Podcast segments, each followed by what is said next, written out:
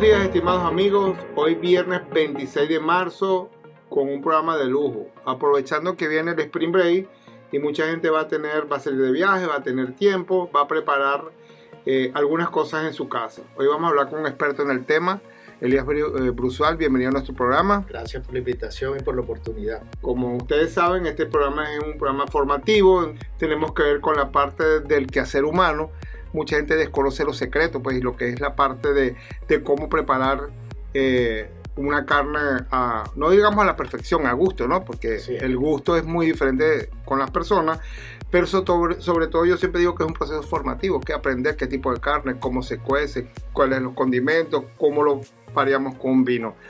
Bueno, Elías, esta es tu casa, Edualdía TV, un programa educativo patrocinado por Florida Global University. Quisiera que nos hablaras un poquito de ti rapidito, cómo nació este hobby, pues no digo ni hobby, pues porque yo sé que has caminado bastante con esto de hace tiempo. Bueno, gracias por la oportunidad de nuevo y por esta oportunidad que le dan a la gente para aprender sobre carne y parrillas. Y la verdad es que esto es un hobby de hace años. Traigo desde Venezuela, yo soy de Venezuela y comenzamos a hacer parrillas a los 18 años los venezolanos somos parrilleros. Así es, quemando las puntas en aquella época y después fuimos avanzando, fui avanzando. Y en un momento determinado me interesé en aquella época en lo que es el barbecue, que es ahumar. Entonces empecé a hacer las costillas de cuchino, que son las baby back ribs, y también ahumar ciertas carnes y también fui evolucionando en lo que eran los cortes de carne. Mira, pero preferimos que eso, prefiero que lo hablemos en la segunda parte del programa. Quiero que nos centremos ahorita. Explícame, creo que empezaste en Venezuela, bueno, la parte juvenil, hacer parrilla con los amigos. Así es. bueno, y después cuando me fui a la universidad, que me gradué, pues ya organizamos mejor las parrillas y fui buscando mejores cortes, fui perfeccionando. avanzando en esa, e, en esa etapa de lo que era el barbecue, el ahumado, y así fui evolucionando, evolucionando, ya cuando me vine hace como 10 años, ya conocía bastante la técnica del ahumado y cuando llegué aquí a Miami, bueno, este es el paraíso de, los, de los parrilleros, tienes todos los cortes, tienes todos los equipos. Aquí por primera vez compré un ahumador, era muy sencillo y me acuerdo que tenía que cortar mm. los racks de costillas porque no cabían en el ahumador. Claro que tenía. Y entonces de ahí pues me fui a un ahumador más avanzado y aquí pues habían todos los ingredientes y ya de ahí sí se convirtió como en algo un poquito más profesional. Mira, pero luego, lo que acá es importante, llegaste a Miami como se te abrió otro mundo. Nada más, no solamente con los tipos de carne y, los equipos, sino también con las personas. Porque están los uruguayos, aquí están los argentinos, los colombianos, los venezolanos, los cubanos. A todos nos encanta la parrilla, pero con sus diferentes toques. Así es, justamente, eso fue otro punto, porque tú traías primero un concepto muy básico de lo que era Omar. Y en parrilla tenías el estilo venezolano. Luego cuando llegas aquí yo creo que los Estados Unidos tiene los mejores Pigmaster en materia de barbecue de ahumado, como lo tiene Australia también. Y entonces allí fui pues agarrando las técnicas americanas de lo que es barbecue, que es ahumado, porque el otro es parrilla. Y luego están los argentinos. Mucha gente tiende a confundir las cosas. Una barbecue es. todo y no es así. Una cosa es barbecue, que es lo que es ahumar carne, y normalmente es puerco y son sabores dulces, y lo otro es hacer parrilla. Y entonces, bueno, en parrilla están los argentinos, están los brasileros, están los uruguayos. Entonces tú dirías que los americanos tiran más hacia el barbecue. ¿Qué es lo que vimos aquí? Es que de verdad, si tú dices en qué son fuertes los americanos, en barbecue. La verdad es que para mí son los mejores y los australianos también, son excelentes. Yo tengo gente de Australia que me sigue.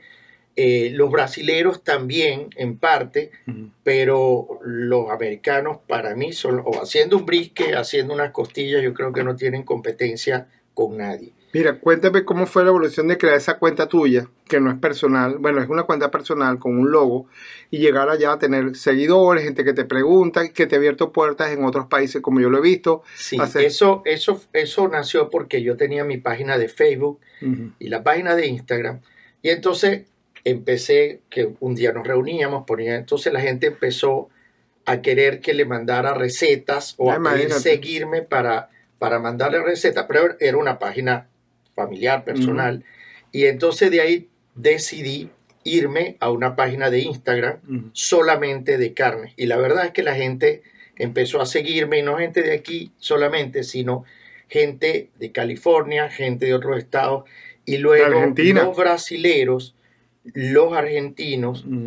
y gente de Australia. Insisto Australia porque la verdad es que hace mucho, mucha parrilla. Fíjate, yo no sabía ese dato, que ustedes son muy parrilleros. Son muy buenos. Y entonces este, empezaron a seguirme y ahí empecé a hacer una interacción y tengo buenos amigos en Argentina, parrilleros. Eh, la gente de la parrilla no se mancha, esos son unos pioneros de, de esto. Y también en, en, Brasil está Junior Bonazza, que para mí es uno de los hombres más reconocidos en esta materia, en este arte, conocedor espectacular. Y por cierto que cuando necesito reservación en un restaurante en Sudamérica, de esos que tienes que esperar un mes, llamo a Junior y Junior inmediatamente, donde sea, me consigue la reservación, ¿no? Y bueno, y luego en Rusia, por ejemplo, en Rusia hay sitios alejados de, de, Moscú donde ellos le encanta lo que es los cowboys y toda esa cultura, entonces te siguen y gracias ahora al Google Translator, que tú puedes comunicarte con quien sea, entonces puedes compartir recetas con ellos. Y son súper interesados y he logrado unos seguidores rusos. Está abierto al mundo, ¿no? Este mundo globalizado, la carne nos une en los diferentes conceptos y acciones de las personas, los gustos, y fíjate cómo une el mundo.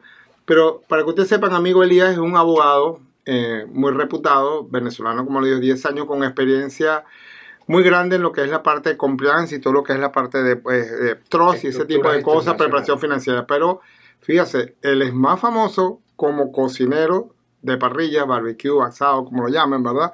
Tiene la otra faceta. Bueno.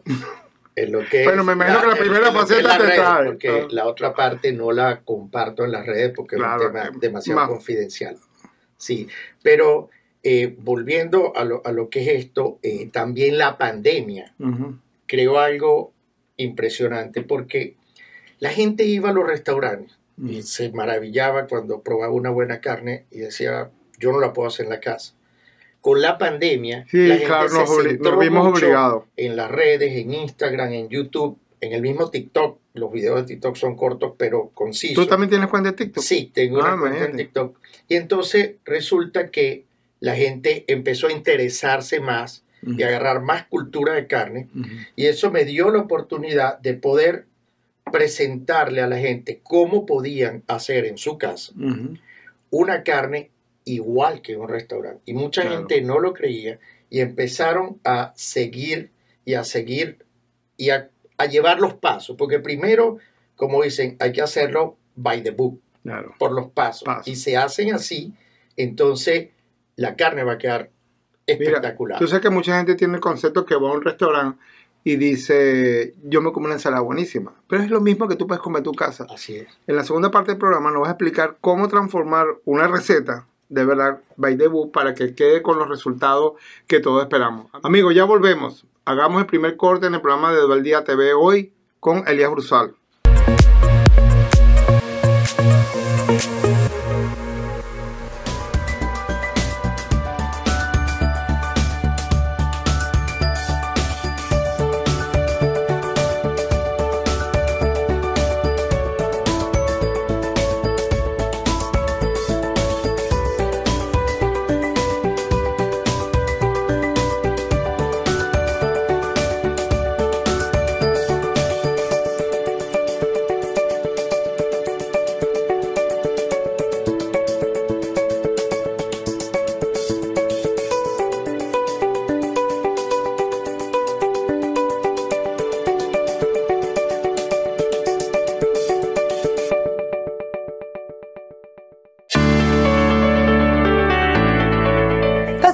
Mejor oportunidad laboral está a solo un clic con Florida Global University. Estudias en cualquier parte del mundo, desde tu portátil, tablet e incluso desde el móvil. Con horarios ajustados a tus necesidades y docentes de alto nivel. Deja atrás el temor de cursar estudios online. Obtén un título oficial norteamericano en licenciaturas o maestrías en las áreas de Administración de Empresas, Tecnología de la Información, Periodismo y Digitalización. Haz clic en Postularse, envía tus datos sin compromiso y a la brevedad posible uno de nuestros especialistas te estará contactando. Para mayor información ingresa a floridaglobal.university y conoce la oferta académica. Florida Global University.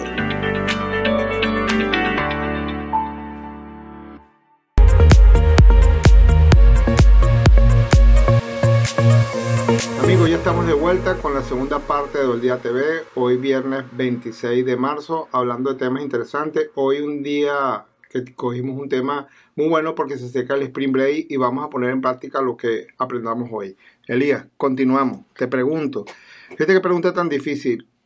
¿Cuántos tipos de carne hay para una parrilla barbecue asado? Bueno, ¿Cómo los calificarías tú? ¿Qué recomendarías? fíjate, de carnes tenemos las carnes para el barbecue, que son carnes que se cocinan muy lento, como las costillas, el brisket, el lomo del, del cerdo, eh, las patas de cerdo también. ¿Sabe qué quisiera? Bueno, que como estamos en Estados Unidos, bueno, estamos en Latinoamérica, hay unas palabras que son muy... Vamos a hablar, ¿cuáles son los términos generales? Por ejemplo, me dice las patas del cerdo, ¿cómo le Sí, dicen aquí? fíjense, tenemos eh, el, el picnic o, o- o el pernil, es la pata trasera, Ah, ok. ¿ok? Y la paleta es la parte, Ah, la pata delantera. Son dos músculos diferentes. Por lo tanto, si uno quiere que la carne se deshaga, lo que aquí llaman pulled pork, hay que usar la pata delantera, porque la pata, el- el- los muslos de la pata trasera son diferentes, son más como para hacer el pernil navideño. Ah, ok. ¿no? Este, luego están las costillitas, que son las baby back, que tienen más carne, y luego están las spar, que son menos carne, pero también tienen un sabor muy particular. El brisket, que es el pecho de la res, que parece mentira, esa carne, por ejemplo, en los países nuestros es durísima, aquí la cocinan por 12 horas, 12 horas. 12 horas, y después se guarda dos horas más, se reserva, y es una delicia esa carne, eso es lo que es barbecue. Y luego están las carnes de parrilla, por lo menos la picaña, es un corte pues famoso, los Claro. brasileños. La punta trasera nosotros, famoso, que es la punta trasera, que en picaña y en Argentina, ¿cómo le en dicen? Brasil, y, eh, en Brasil le dicen picaña, en Argentina le dicen colita de cuadril. ¿ok?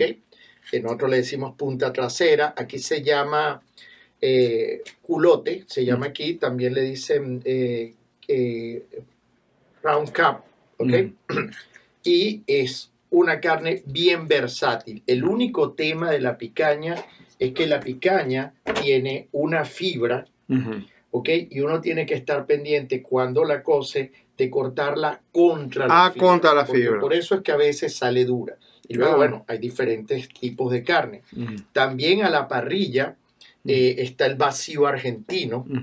Al vacío Que- no es picaña, yo, No, no, no. yo lo confundía. no, el, va- el vacío es un corte largo, justamente de la parte de aquí de la res, donde no tiene el hueso, va después de la costilla y es una carne bien noble también porque rinde mucho. El Claro. secreto del vacío es no pasarla de término medio, porque es una carne de esta zona y entonces se pone dura, y cortarla de esta manera. Si uno la Mm. corta así, queda espectacular. Claro. El vacío es muy noble también y bueno, luego vienen los cortes prime o exquisitos, que está el New York, que es el solomo nuestro, está también el prime ribs, que lo hay, eh, que es como el solomo, pero una parte más arriba, es para mí el rey de los cortes y tiene dos músculos. prime rib. Tiene, sí, tiene Ujú. adentro el lomo y arriba tiene la capa. que-.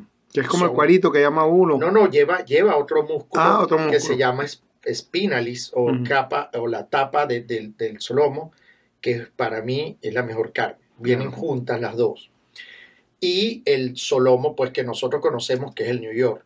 Esos son los cortes premium o los cortes, Claro. y, y por supuesto el lomito, Que también es un corte espectacular.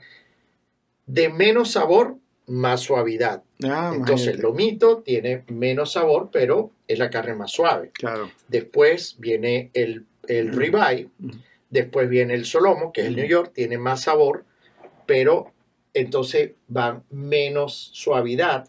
Después viene la picaña, Claro. el vacío y la entraña, que es un músculo que va por aquí adentro, que también tiene, es tiene muchísimo sabor, pero hay que saberla cocer porque Claro. si no sale dura.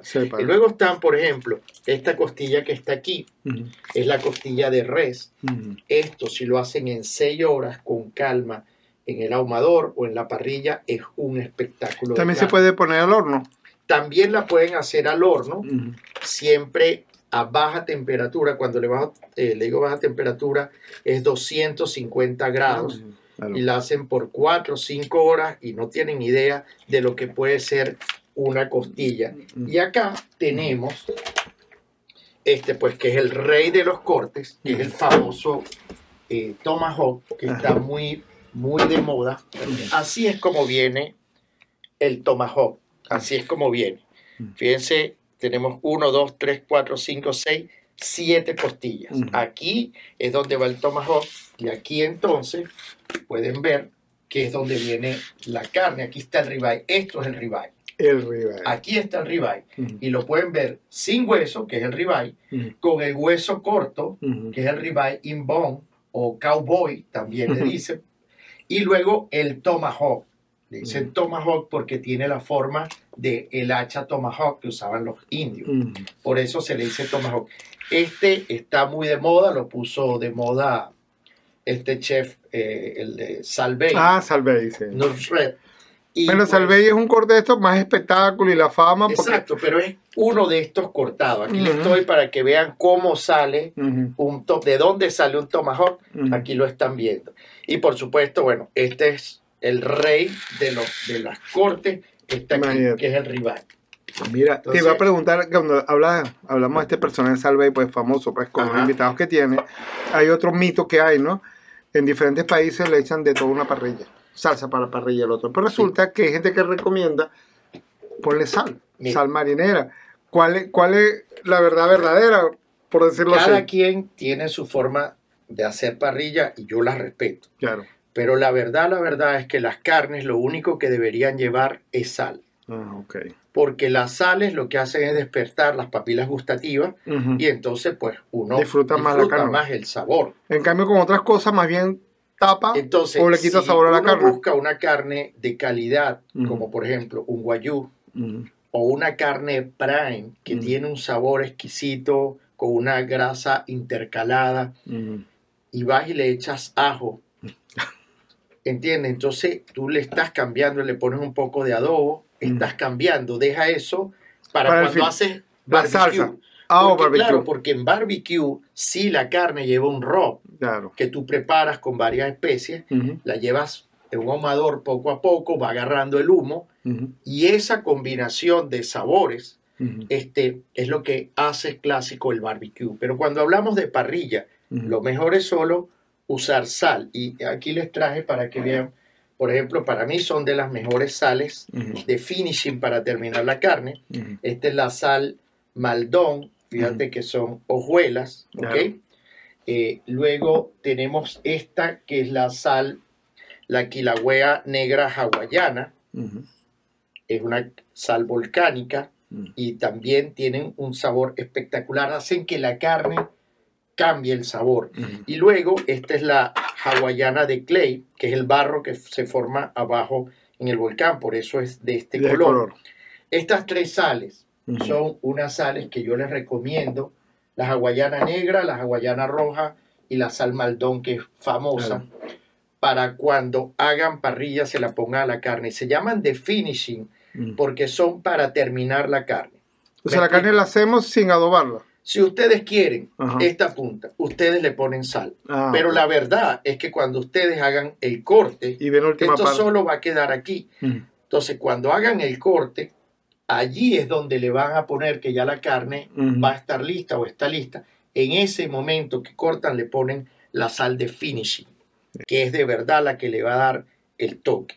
Entonces, yo les recomiendo estas tres sales, para mí son de las mejores. También está la sal rosada, que es buena, la de Malaya, este, pero en definitiva estas son para mí las mejores sales. Pero antes de irnos al, al último corte de este programa el día de hoy, vamos a darle gracias a nuestros amigos de Midtown.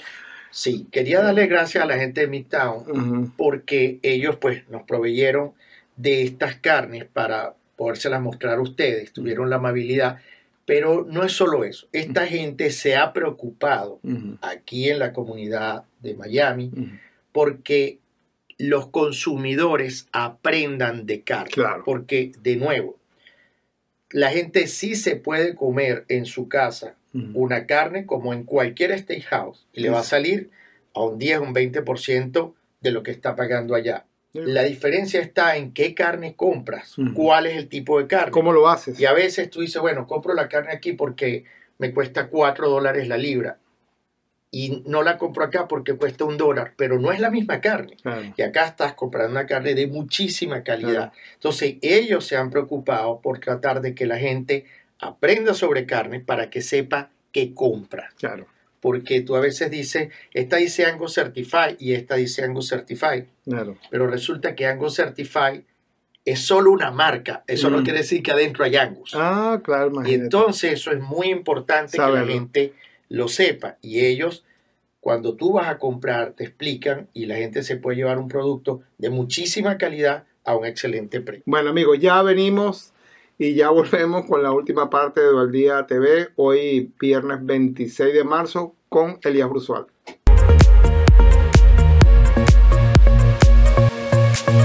El mundo está cambiando y la forma de aprender cambia con él. Florida Global University te ofrece la oportunidad de tener un título estadounidense desde tu país, en línea, con horarios flexibles y con profesores de habla hispana que te guiarán en tu proceso educativo en áreas como licenciaturas en Administración de Empresas, Tecnología de la Información, Periodismo Digital. Además, cuentas con la oportunidad de acreditación de estudios previos. Las clases comienzan pronto. Inscríbete ya. Florida Global University. Nuestra misión, tu futuro.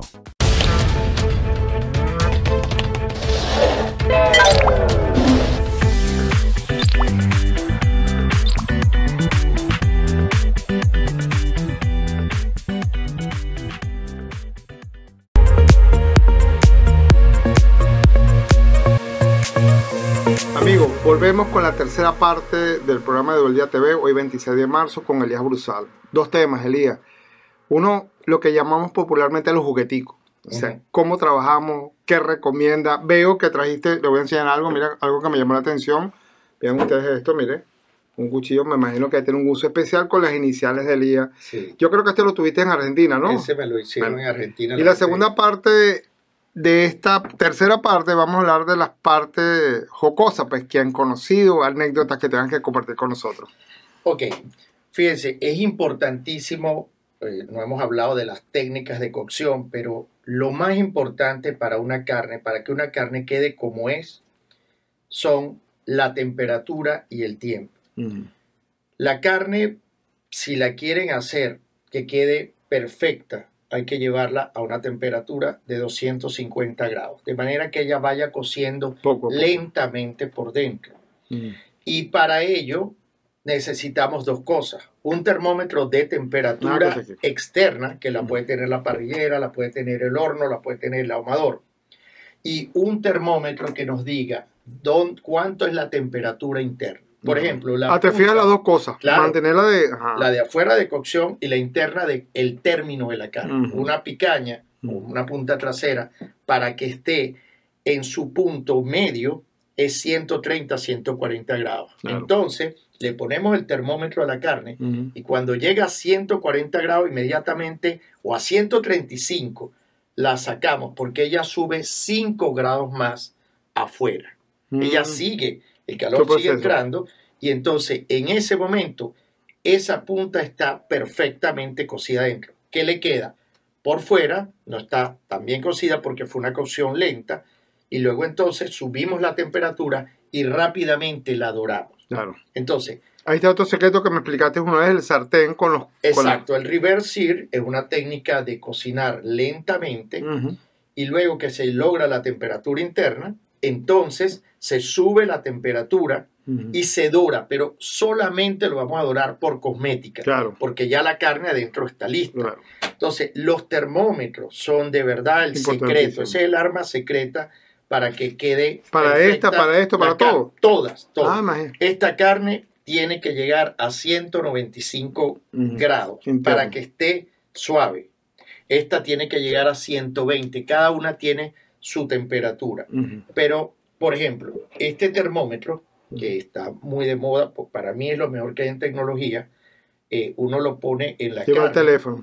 y el teléfono te da todo, incluso, los picos de cocción, que es importantísimo. Con el app, ¿no? Que trae. Con el app que trae, sí. Entonces, Conectas Bluetooth y te está transmitiendo. Exactamente. Entonces tiene esto, te va a dar la temperatura externa, sea del horno, sea de la parrillera, y este te da la temperatura interna. Evidentemente, este es un termómetro eh, caro, pues por la tecnología que tiene, pero ustedes no necesitan tener un termómetro ni de 60 ni de 100 dólares, porque esto También lo venden en los función. supermercados en 4, en 11 dólares y hace la misma función.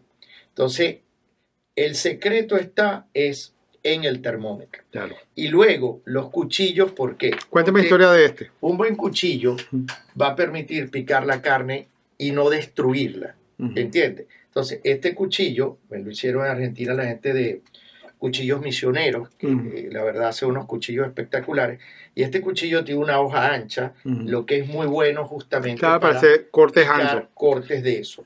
Luego, este cuchillo es más de carnicero para cuando estás haciendo los cortes para prepararlo o también para cortar un New York. Este, este cuchillo, por cierto, es la misma marca, este lo traje de, de Estambul, es la misma marca que usa Nusret, el de Salvey. Ajá. El cuchillo que usa es este cuchillo, que allá es un cuchillo muy común, Claro, popular, aquí un es- cuchillo económico.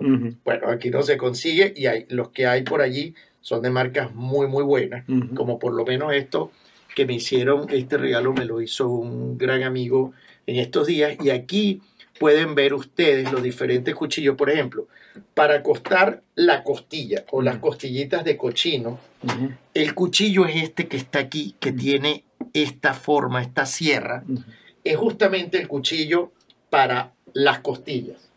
Pero el cuchillo para estas carnes son cuchillos como este o como este. Si vas, por ejemplo, vas a agarrar un solomo, que es una pieza grande, es preferible este Mira. cuchillo. Te voy a hacer una pregunta y más jocosa que pregunta, pero es parte de la anécdota. En nuestros países latinos está el típico personaje que va en una bicicleta con un pito muy raro. Lo he visto yo en. Colombia, el amolador. ¿Cómo hace uno en Estados Unidos para tener un cuchillo Uf, así? Bueno, esto parece mentira, aunque no lo crean. Esto que están viendo aquí Ya los amuela Amuela. muchísimo. Y hay una cosa que se llama chaira o amolador, Ajá. que es el palito ese de metal, Ujú. y con eso también amuela. Pero metal con metal, esto, la verdad es que amuela igualito, Qué bueno. ¿entiendes? Y sí es recomendable que cada tantos cortes vuelvan a molar, Claro. porque es importante que el cuchillo corte bien la carne y no la destruya. Porque, es. ¿entiendes? Mira, Elia, cuéntanos algunas anécdotas que te ha sucedido Anécdota- con esa persona, este, anécdota. gusto que aprendiste, o tú dirías, mira, me la sabía, creo yo que sabía bastante y de repente me dio un dato, la persona menos inesperada que yo creía. Sí, bueno, pasa muchas cosas, Mm. porque a veces una de las manías de los que saben hacer parrilla es que llegan a casa del otro, entonces empiezan a querer meter la mano. Claro, Entonces, sí, sí, sí. Los expertos, espontáneos. Exactamente. Entonces, eso pasa y es muy cómico porque a veces tú vas y alguien te invita a una parrilla y el tipo era el duro de las parrillas y cuando tú ves que llegas y tú haces algo, se queda viendo y dice, wow, yo no sabía nada. O a veces vas a casa de Ajá, alguien y ves que tiene una técnica y te sorprende porque tú dices, yo nunca había visto esto Claro. y desde ese día tú empiezas a repetirlo o a fusionarlo con lo que tú haces y se aprende muchísimo. Y bueno, mira, eh, la verdad es que con las redes y conectándome con gente de otros países, viendo Mm. live, bueno, hay cosas muy cómicas. Por, e- por ejemplo, este ruso, eh, eh, ellos hacían puras carnes eh, maduradas por mucho tiempo. Sí, para carnes- conservarlas, ¿no? carne Y- seca. Y el ruso se empeñó en que yo, yo le decía, pero es que lo puedes hacer. Mm. Bueno, un día me manda el video, un- el ruso me manda un video, hizo una carne y cuando yo vi cómo le quedó, yo dije, no puede ser. El tipo por primera vez la hacía Ujú. y la hizo perfecta. Como tú le dijiste. Así es. Y entonces, de ahí me empezaron a, se- fue cuando me empezaron a seguir un montón de rusos, porque, o sea, vieron que era eh, muy, muy, muy sencillo. Y luego, bueno, mira, las parrillas unen a la gente. Claro, O sí, sea, es verdad. verdad, uno Esa es la razón se, se principal. reúne con la gente y disfruta mucho Mira, pero por ejemplo, carbones. fíjate, me imagino que mucha gente te invita a su casa, aparte que eres muy buena persona y amigo. Oye, Elías, prepárame una parrilla que quiero. Entonces vienen los típicos invitados que quieren también adueñar. ¿Cómo manejas tú esa situación? Tienes que tener mucha mano Bueno, zurda. si me imagino que te debe pasar todo el tiempo. Si te digo algo que la gente que me conoce, uno de los problemas es que cuando tú haces la parrilla, y todo el mundo quiere video. Ah, empezando y- por y ahí. tú haces tus videos para subirlo. Ujú. Entonces hay gente que quiere que cuando sale la carne, quiere comérsela en el momento. Ah, claro. Entonces mientras tú haces el video, se enfría la carne. Ah, sí, lógico. Entonces, los que más hacen parrilla contigo se quejan que la carne está fría. Ya. Y otra cosa que pasa mucho es que tú de repente sacas la carne, haces un corte, cuando vas a tomar una foto se llevaron la carne. Ah, O en los tomahawk que tú cortas y después cuando vas a hacer la foto o el video se llevaron Ya el se hueso, llevaron la carne. se lo están comiendo. Eso pasa mucho. Así es, amigo. Este, bueno, vamos a darle de nuevo gracias a la gente de Midtown, ¿verdad? Por habernos ayudado y facilitado. Vecinos nosotros aquí en el Doral. Sirven al, al sur de la Florida. Eh, Elías, gracias por compartir tus conocimientos y acompañarnos este día. Me imagino que no será el último de los programas que hagamos. Gracias a ustedes. Recuerda que esta es tu casa. Gracias a ustedes por la invitación y vamos a tratar de que el próximo lo hagamos preparando una No, carne. la próxima lo vamos a hacer en vivo. Eh, Alberto, estás invitado, lo hacemos atrás, ¿verdad? Y lo hacemos en vivo y, y hacemos todos los jugueticos. Elías, por favor, despídete y tu publicidad, pues aunque yo sé que lo haces por hobby, pero es bueno que lo digas en público. Gracias, José Gerardo, por esta oportunidad que me das. Gracias a la audiencia por darnos la oportunidad de compartir con ustedes. Gracias a Edu Digital Media por estos programas que le permiten a la gente tener conocimiento y, y me parece una iniciativa espectacular. Yo estoy como EV Barbecue, EB, BBQ, y allí pueden seguirme, pueden pedirme la receta, escríbame que con todo el gusto del mundo voy a estar allí para ustedes porque en verdad esto no lo hago de manera comercial, pero lo disfruto muchísimo y lo que quiero es que mientras ustedes más aprendan, más van a poder disfrutar de carnes económicas en su casa.